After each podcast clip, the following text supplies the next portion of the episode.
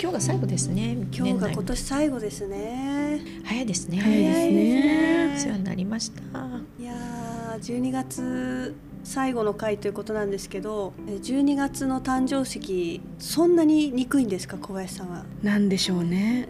憎んでるわけではないと思うんですけど なんかやっぱりこうコンプレックスというか、輝く石が良かったなって、うん。なんでターコイズなんだっていう。ね12月の誕生石ターコイズやラピスラズリ。どっちもねあの透き通ってないんで透きすよね。通ってないですね、ううん今日はそんな小林さんへのお仕置きの回ですね。お仕置きの回ですか？月に変わってお仕置きの回ですね。ついにお仕置きされてしまう。一応今ねタンザナイトとかも入ったんですもんね、ジルコンとかね。かなりキラキラしたものとそうじゃないものが同居してるのが12月の誕生石ですね、4つになったんですよね。4つになりました。全部青っぽい石なんですね12あ月。そうだね。うん。そうだねブルー系ですね。寒いからですかねやっぱ。ええ？なんか クリスマス的ないう夜空とか星空とかじゃなくて？あそれです。素敵。よ夜空とかです、うん、今回は小林さんの12月の誕生石がキラキラじゃないコンプレックスっていう話がもうずっと出てたので、はい。キラキラじゃない石の魅力も伝えたいっていうことでそんなに悪いもんじゃないよ、うん。いいもんだよっていう回ですね。だよっていう回ですね、はいここにラピスラズリターコイズ並んでますけど。ダメかしら？ダメかしら？もうそう言われるといやそうでもない。そうでもない。可愛いですけどね。綺麗な色だなとは思いますね。うん。でも小学生の頃にこれを理解しろっていうのはちょっと確かに難しかったかな。う、ん、大人っぽいかもしれないですね。うん好きっていう人案外多いんですけどね、うん。今ラピスラズリとかすっごく流通が難しくなってる石の一つだけどね。うん。なんかラピスラズリって私あのジブリの映画で「耳をすませば」っていうのがあるんですけどそれで出てきて初めて知ったんですけどなんかその物語の中だとその主人公が書いた小説というかファンタジー小説みたいなうん。ものの中に描かれていてうん。すごいなんか抽象的な感じで出てきたのでうん。キラキラ石だと思ってたんですよ。はいはいは。はいいラピスラズリって。なんかこうパーッと光を放ってるみたいに描かれてましたよね、うん。映画の中とかで。え実物的な映像は映画の中では出てきてはいないんだ。ないですね。ないんだ。うん。じゃあわかんないよね、うんいや透き通ってないんだってまたそこで少しだけ落胆したした。とにかく透き通っててほしかったんだね、はい。まあ確かにえっと不透明石っていうのの定義は向こうが透けて見えない、うん。光も通さないっていうのがね、そういう石は不透明っていうんですよね、うん。一見不透明に見えても光を通しますっていうものは半透明に分類されるんだよね、この辺はもう不透明石ラピスラズリとターコイズうんマラカイトとか。とマラカイト、クジャク石っていうのですね、うんとかまあ不透明石に入りますね、うんはい、なんかたびたび出てくるコナン話なんですけど、はい。このラピスラズリもうん。キッドに狙われたことがあってなんかえーそうなんです。映画なんですけど、うんそれだとそのラピスラズリの金色の模様がちっちゃいのがあるじゃないですか、うんうん。これが女の人の横顔に見えてへえ。たまたま見えるみたいな感じで。そうそれをなんか多分女神様みたいな感じだったと思うんですけど、この金色の模様は一体何なんですか？ラピスラズリに入ってる金色のインクルージョンっていうのは、うんパイライトっていうねパイライト。大鉄鋼っていうものなんですね。まあ、このパイライトっていうのも金属光沢ってもう本当まるで金みたいうんうんですよね。うん。うんだから昔は愚者の金フールズゴールドってみんなが金と間違えたっていう鉱物ですよね。でこの金色のパイライトとかこの白い部分ねカルサイト。うん。こういうのがラピスラズリには入ってるっていうところがね、ラピスラズリらしい石になるかな。まあ、カットの関係でそういうのがね全然入ってないように見えるっていうのもあるかもしれないんですけどじっくり、まあ、10倍のルーペとかで見るとやっぱりどっかにキラッとパイライトがね、うん。こう光ってるっていうこと多いですよね。この金色がチラチラって入ってるのはすごい可愛いなって思います。うん綺麗だよねやっぱりね。うんままあ、ちなみにこの今日持ってきたターコイズの表面に浮いているこの金色の部分もパイライト。へえ。ターコイズに入ってることもあるんですよね。うん、ありますでこれ裏ひっくり返すと本当にあの母岩が、ね。ナチュラルな母岩が見えると思うんですけど、うんトルコ石ターコイズとかは粉末状にしたものを練り上げて成形するっていうようなものもあるので。そういうものにはやっぱりこういうパイライトっていうのは見えないんですよね。ほんとこれナチュラルのトルコ。うんへえ。そうそう。ねさつま揚げみたいなのがあるんですよね。さつま揚げ？あ 練り練ってる？そう練ってる。粉にして練って作った練りトルコってね言われてる。あ練りトルコって言うんですまねあ、。さつま揚げっていう、まあ、確かにさつま揚げもね 練って揚げてますけどね。そうか そうか。でターコイズってその物質が何かっていうのを測る屈折計っていうのがあるんですけえど、ターコイズって実は多孔質って言ってうん。スポンジみたいな構造になってるんですよね。うん。見た目には分かりませんけども、はい。だから水とかをすごく吸っちゃうんですよね。水分をね。うん。でその屈折計で測る時にうまくこうガラスの板と石をくっつける役割をする、うん。うん、接触液っていうのがあるんですけど、そういうのが染みちゃってシミになっちゃう可能性があるので、うんトルコ石って基本屈折率測っちゃいけない素材なんだよね。で測れないものはうん。検査不能。うん。測っちゃいけないものは検査不可うん。っていうんですけど、その検査不可検査しちゃいけませんよって言われてるそばからうん。測っちゃったことがあって、おー。検査席。はい。で検査して測って先生に書類提出したら、うん測っちゃいけないのになんで書いてるの？ってすごい怒られたことがありました。えー測らないとじゃあ別の方法で判定するってことなんですか？まあほとんどもう目視だだよね。トルコ石とかはね。でやっぱりそういうパイライトとか自然のインクルージョンがあるかどうかっていうのをうんつぶさに探す、ああなるほど。うん。全くその形跡がないとか、うんそういうものに関してはちょっと怪しい。だからお客様からお借りしてるトルコ石とかはうん。測ることできないんですよ。ううんん。天然の証をこう探すみたいなことなんですね。そうです、うん。難しい素材ね合成トルコとかももちろんあるうし、ん。ハウライトっていうね物質を青く染めてハウライトってこうネット状のねはい。縞模様みたいのがあるんですよ茶色いね、うん、それを青く染めてトルコ石ってハウライトトルコって言ってますけど、うん。ハウライトを言わないでトルコ石っては言って売っちゃう人もいるので白いですねハウライト。は。もともと白いんで。で縞模様がちょっとねうんトルコ石っぽいじゃないですか、はいはい。うん。染めたやつがまさに今出てきました。うん。いわゆる模造石的なものも結構あるので、うん。トルコ石難しい素材ですよね。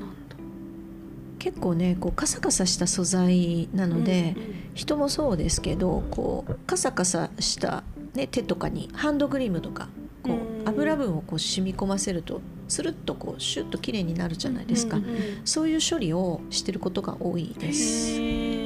ワックスとかをねかけて染み込ませてでこう表面つるんと。つるんとさせるっていうんですね。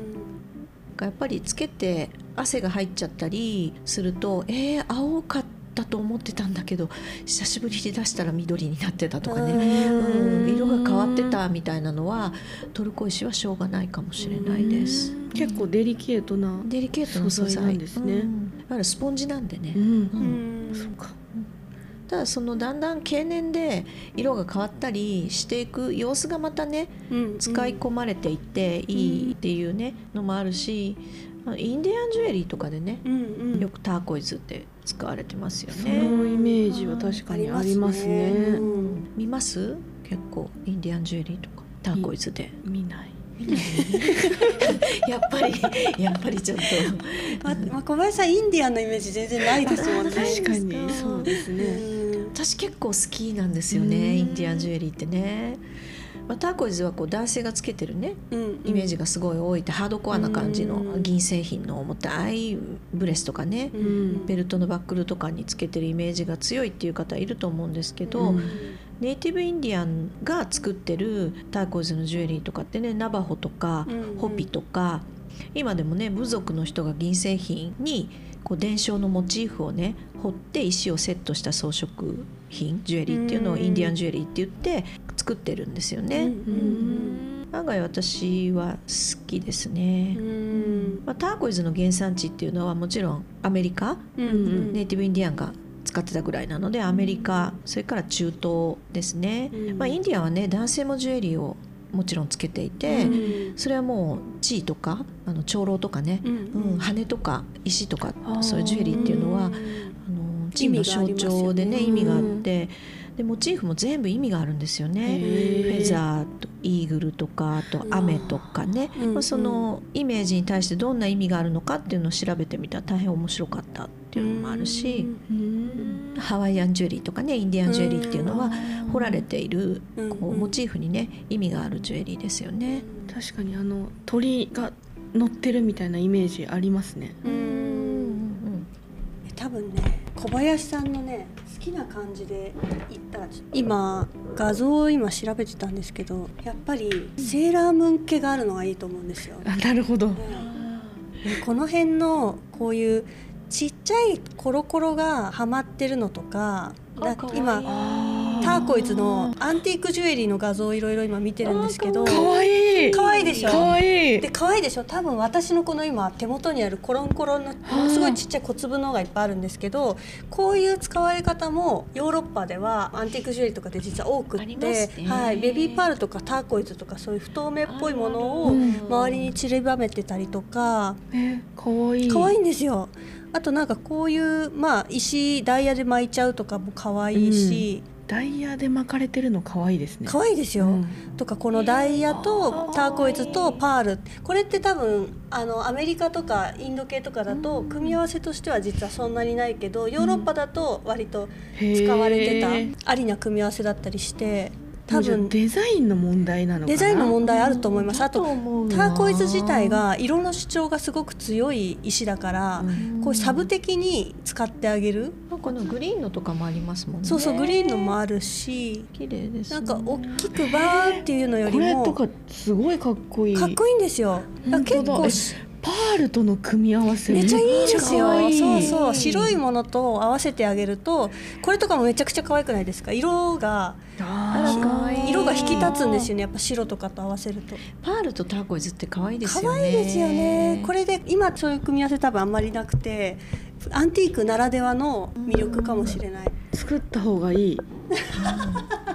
今今、うん今作った方がいい皆さん作った方がいい。こ小林ミーツターコイズの瞬間めがちゃくちゃ可愛い。あ始まった。始まった小林さんの中でターコイズ初めて可愛いと思ったタいやーコイズ。きっとセーラームーンの収録を経てあここだなって今見えました私ルートが。さすがですね。セーラームーンがやっぱあるんだろうなルーツが。あるルーツが多分はいだから多分ヨーロッパアンティークとかはそのジュエリーの王道でもあるしデザイン的にも結構今でも通用するものも多いので。なるほど。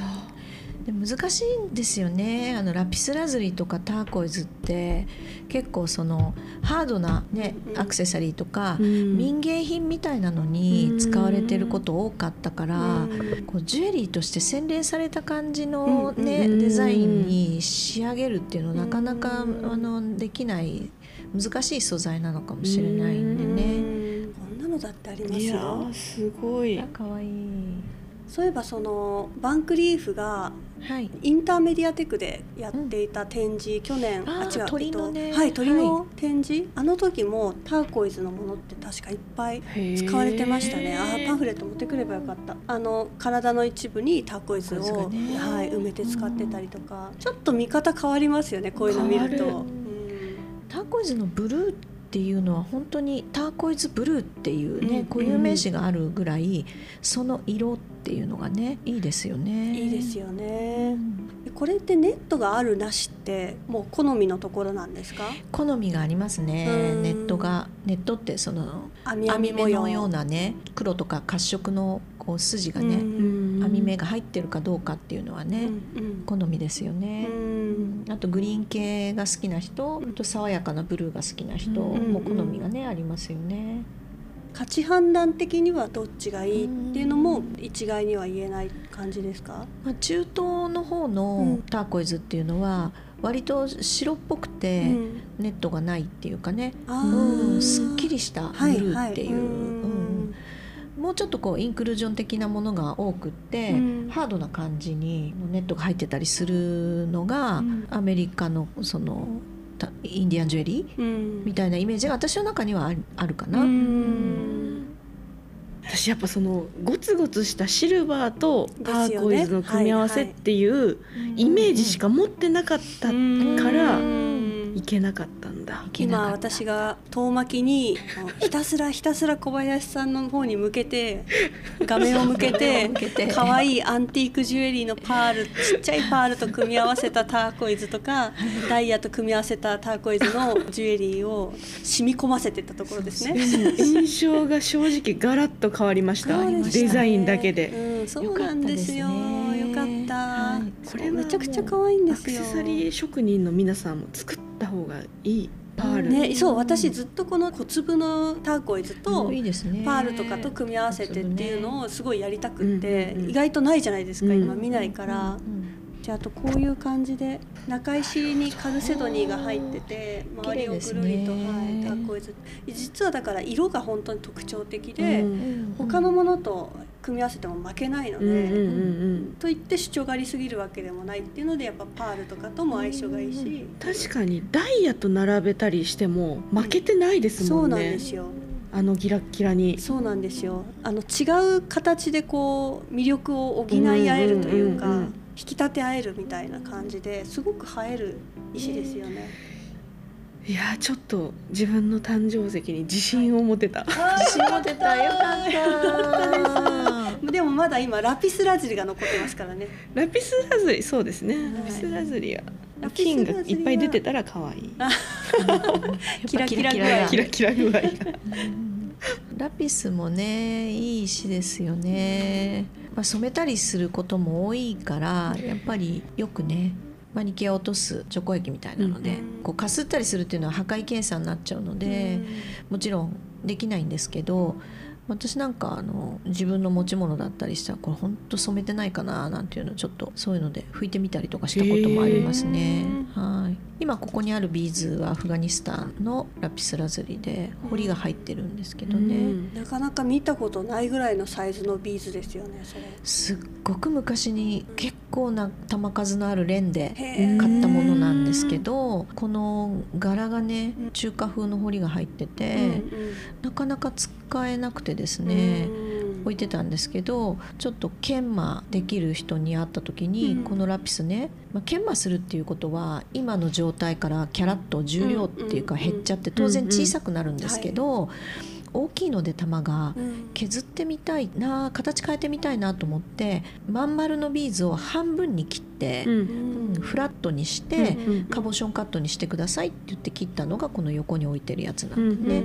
はい全く違う個体に見えますけどこれ同じロットなんですね。うん、ラピスもこういうターコイズもこうカボションカットって言ってね、うんうん、えー、フラットな上にこうドーム状に丸くこう、まあ、かまぼこみたいにね、うんうん、な形してるのが多いんですけど最近ここにはるかちゃんが持ってきてくれたみたいな、はい、表面にカットを入れたラピスっていうのも結構見るようになりましたね。うんうん、そうですね。それは綺麗ですね、まあ、そう可愛、いですよね、うん、一応ローズカットのファンシーシェイプみたいな感じで、ね、後ろが真っ平らだけれども、はい、上にカットがついてそっかそっかローズカットなんですねそれが一応その多分白っぽい帯とキキラキラが入ってるのがカルサイトとパイライトになるんですかね。やっぱキラキラ入ってると夜空みたいななんか美しさですよね。うそうだね。あの多分バンクリーフさんとかああいうところがハイジュエリーに使ってるラピスっていうのは、こうおとぎ話のモチーフだったりとかそういうところに出てくる夜空とかをね、表現してるかなと思うね。ある意味使い方によっては本当に青い夜空に金色の星が輝いてるみたいなファンタスティックな石でもあるよね。これ綺麗ですね。可愛いね。いちょっとはですか変化が小林さんの中で。そうですね。正直もデザイン次第っていうことが ハードルが高いぞ。プレッシャーがね。プレッシャーが。でもラピスもやっぱりまあ、ラピスはかぼしょになってることが多いのかな。シルバージュエリーとかにねラピスってすごく多く使われてるんですけども、うん。ラピスって私の中ではすごいあの人が行くには遠いあの山の上とか、取りづらい場所だしあとアフガニスタンとかね非常に政治的に難しい、うん。行くのがうんうん、石取りに行ったけどなんかひ人質になっちゃったみたいなことになりたくないみたいな場所紛争地帯みたいなところの。で実際にそういうあの紛争の資金にラピスがなってるっていうニュースが出たぐらい、うん今流通が非常に難しくなってる石なのでね、うん、今市場に出てるものうん。が価値を持っていくっていうところもあるかなと思う。なかなか手に入りづらいのでね。ううんん。ラピスの方がちょっとこう小林さんにピタッとくるデザインっていうのが見つけづらいというかこう沈み彫りみたいに、まあ、印鑑ですよね、ああのリングをよくはインタリオって言ってハンコみたいに、はいはいこう感はい。はいじですか、そうそうそうそう。ラピスの表面はにい。彫りを入れて、ハンコのようにね沈み彫りって言ってね、うんうんうん。これってやっぱりハンコ的に使われてたものなんですかねもともと。なんだっけそういうのって。なんか言い方あったよなシグネットリング。シグネットリング、シグネットリングってねローマはい。皇帝の時代からあると言われている、へえ史上最も古いデザインっていうやつですよね。作ってみたいですけどね。作ってみたい。うん。シグネットとかねこういう石に彫りを入れてねうん。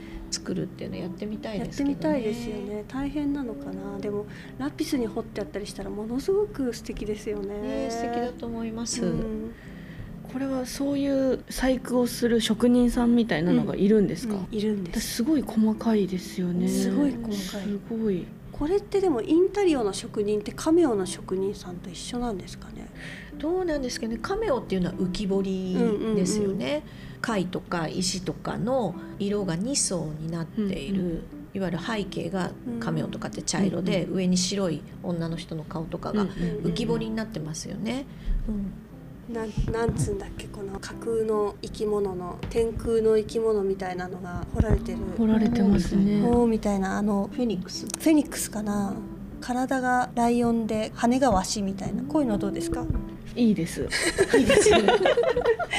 いいです。いい。あとこのラピスとああのこれがあれですよ。えっとエジプトの、ね、スカラベ。スカラベ。あーなんか昆虫の。そうそうそうふんころがしの本当だ。やつとかね。そうだよ。だってラピスとかカーネリアンとかってもう古代エジプトの頃からそっか重要だったツタンカーメンとかのお墓から出てきた石だもん、そうですよね。うん。ほら絵の具としても世界で最も高級な、ね顔料ですよね、ラピスラズリってね。日本画とかでもね顔料としそうですて使われてるものです一応よね調べてみたんですけど、うん日本画で使う岩絵の具の天然ラピスラズリ松うん。あの生成した状態のはい。やつ、この前見たら粉の状態で 15g で3万円税別って書いてありました。高い。そうなんですよ。で油絵の具でももうめちゃくちゃ高くって、うん。そう大事なうん。あのフェルメールの真珠の耳飾りの少女の青いターバン、はい。あれを塗るのに使われたっていうので有名な絵の具なんですよね。和名ではねルリって言われてますね。ルルリ。はいリ色って。こういう深い鮮やかな青ですよね、はい。ルリ色ってね。でもともとそのアジアとかオリエントの方からベネチア経由でヨーロッパに入ってきたっていうのでその遠く海を越えてきたっていうところからうんウルトラマリン。でウルトラマリンブルー。もともとの今はその科学的に調合した絵の具で作られてますけど元はラピスラズリをこう細かく砕いて絵の具にしたもののことをウルトラマリンブルーって言っていてそれをいろんな絵画に使われてきたっていう重要な青って感じですよね。こういう鮮やかな発色の青ってラピスぐらいだったんだよねきっとね、うんうんそうもうラピスって言ったらなんかエジプトって気がする、うん。そうですね、うん。ヨーロッパのイメージあんまりないかもですね、ヨーロッパとかアメリカとか、うん、のりこ先生だったらラピスラズリでジュエリーっていうと何かイメージありますか、やっぱりこの瑠璃色、うん。うん。この暗いわけじゃないビビッドなんだけども透明じゃないから、うん。この青っていう独特の青ですかね、うんまあ、タンザナイトとかブルーサファイアとかね。うん。そういう透明石の青にはないうん。何とも言えないこのブルーっていうのが個人的にはすごい好きで好わかります、リングとかね、うん。ずっと眺めてたいですね、そうだななんか青空っていうよりは夜の空ですよねこれね。うんあそうですね、うん。暗闇の中に金の星が光ってるようなそうそうそうそうそう、感じですよね。夜空みたいなこの青がね、うんうん。すごくエキゾチックで多分ヨーロッパの人も何とも言えないこのエキゾチックな感じが良かったのかなと思うので、うん。本当になんかこう洗練されたジュエリーをね作りたいなと思いますよね。そうですね。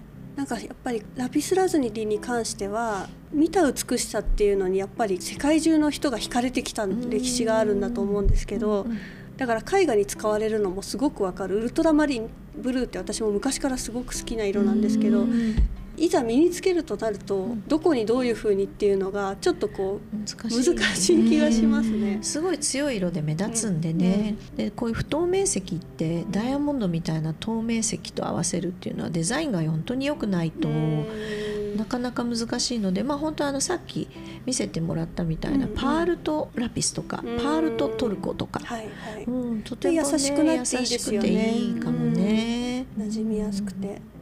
あのラピスのデザインについてはちょっと一回宿題にさせてもらって あの年またぎの宿題という感じで。デザインが良ければつけるっていう。そうデザインいいネタ持ってきてみたいな感じだったんで。もうこのローズカットそれは可愛いですよね。綺麗ですね。両釣りのペンダントとか、うん可愛い？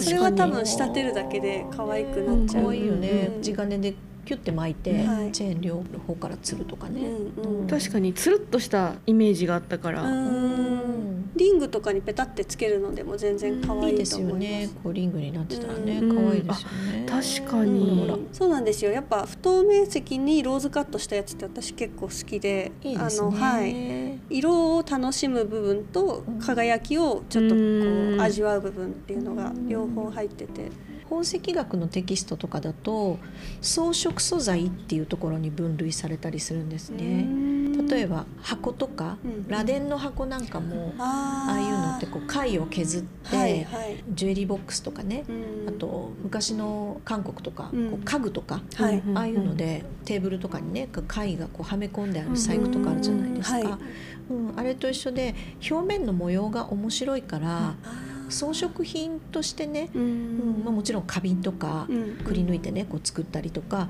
ジュエリーもそうだけど装飾的なものに使う材料としてのうん。ラピスとかターコイズとか、まあうん、シェルとかねっていうのもあってうん。あと島目のあるマラカイとクジャク石とかねうん。インカローズって言われてうん。ロードクロサイトとかああいうちょっと表面の模様が面白いからそれを生かした何かにするっていううん。のもねありますよね。